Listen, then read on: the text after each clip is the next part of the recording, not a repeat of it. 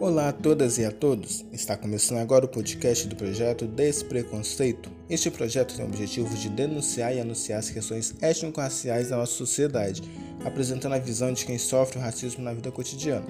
Eu sou o Paulo, arquiteto, professor e pesquisador, que junto com Joel, psicólogo e professor de língua portuguesa, iremos apresentar esse episódio que conta com a participação da Thaís, professora do curso de Psicologia da UFMS, do Valdeci, engenheiro mecânico e trainee do Vetor Brasil, da Franciele, matemática e coordenadora pedagógica, e do Joel, contador e professor de matemática.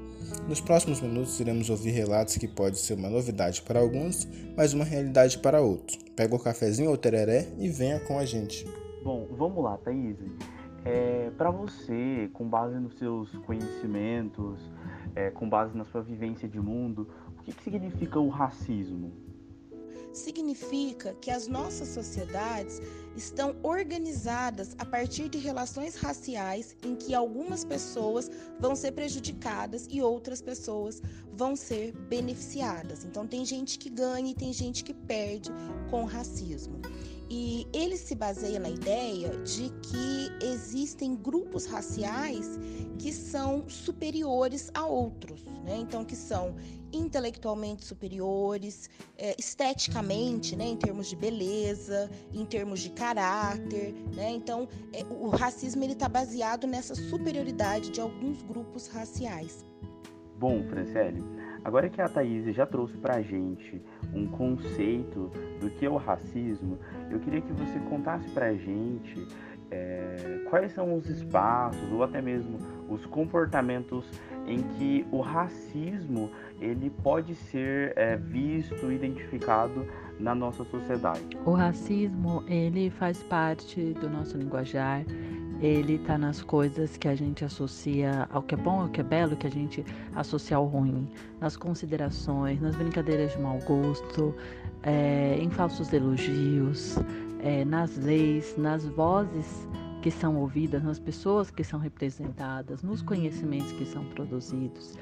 É, e ele se manifesta de muitas formas, né? de todas essas formas, sendo que algumas formas são mais gritantes.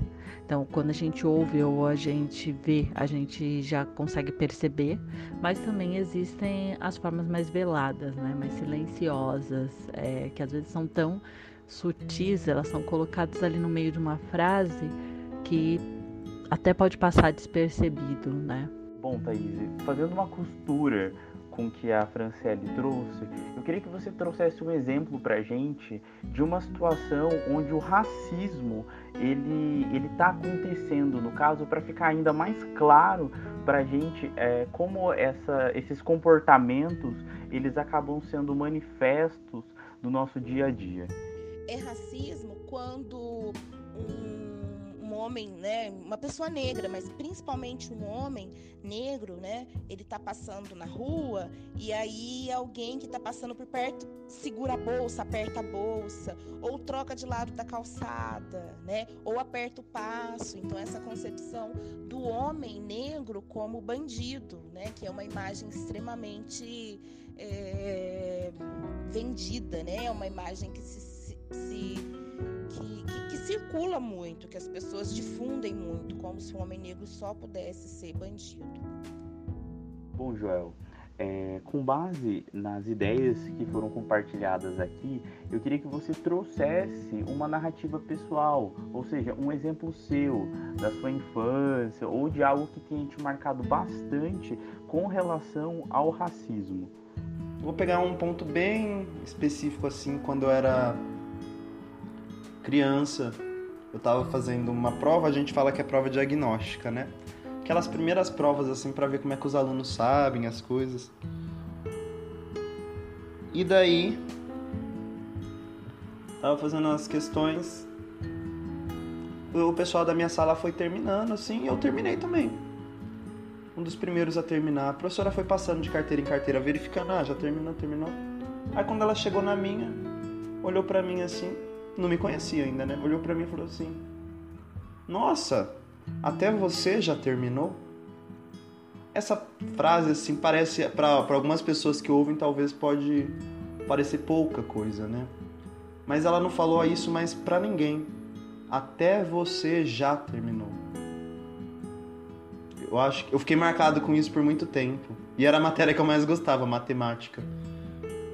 E eu me lembro que naquele ano foi um ano que eu tive baixo desempenho em matemática. Será que era porque a professora me olhava como alguém que, que não era capaz? Foi o único ano que eu tive baixo desempenho em matemática. Agora, como eu enfrentei isso, tô enfrentando até hoje. Bom, Valdeci, e agora para finalizar esse nosso podcast, eu gostaria que você contasse pra gente como foi o processo de descoberta do racismo na sua vida e como isso tem sido para você até hoje. Meu nome é Valdeci, eu tenho 26 anos, eu sou natural do interior de Minas Gerais, São João del Rei que inclusive é uma cidade que fez parte do ciclo do ouro, né? Então tem essa herança escravocrata, escravocrata muito forte e de alguma forma está presente até os dias de hoje, né? É...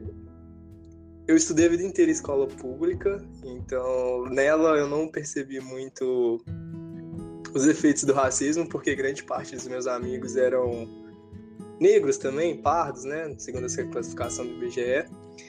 E então não era tão presente, mas era também, mas eu não percebia tanto. Até o momento que eu fui para para fui ser bolsista em um clube, né, para jogar basquete. E lá a galera era branca, de escola particular, né, eles eram sócios. E eu percebia bastante como eles me tratavam diferente, como eles me zoavam pela cor do cabelo, por, onde eu nasci, ó, pela, pelo meu cabelo ser um pouco mais crespo, né? e por onde eu nasci, por onde eu estudava e as coisas que eu usava, né? Então tinha muito esse preconceito é, racial e também de classe, né? E eu fui a primeira pessoa da minha família a cursar e completar o ensino superior, então é uma vitória, um avanço bem grande, eu acho já. E eu vejo quanto que as pessoas do meu bairro me olham como uma referência quando eu converso com uma pessoa mais velha, assim, que tipo, foi criado um pouco na rua, então eu tinha contato assim, né? Na rua, assim, de brincar com os meus amigos de infância. e o quanto também que ampliou minhas oportunidades, né? E também a minha visão de mundo, né? tive acesso a muita coisa por conta da educação. E eu acho que é realmente transformador. E essa descoberta do racismo, assim, de maneira mais crítica, também foi com conhecimento, né? Na escola não é tão debatido, discutido, mas com acesso à educação, eu acho que que eu consegui aprender um pouco mais, ser um pouco mais crítico. Isso também dói um pouco, né? Porque é um processo de desconstrução. Bom, pessoal, então nós encerramos aqui o nosso primeiro episódio do nosso projeto Despreconceito que tem a intenção de tratar a temática do racismo. Nos próximos episódios estaremos abordando outros temas relacionados e nós esperamos que vocês tenham gostado e principalmente que tenham crescido em sabedoria junto com a gente. Se cuidem, bons estudos e qualquer coisa podem nos enviar mensagem, podem nos enviar e-mail que nós estamos à disposição. Abraços, pessoal.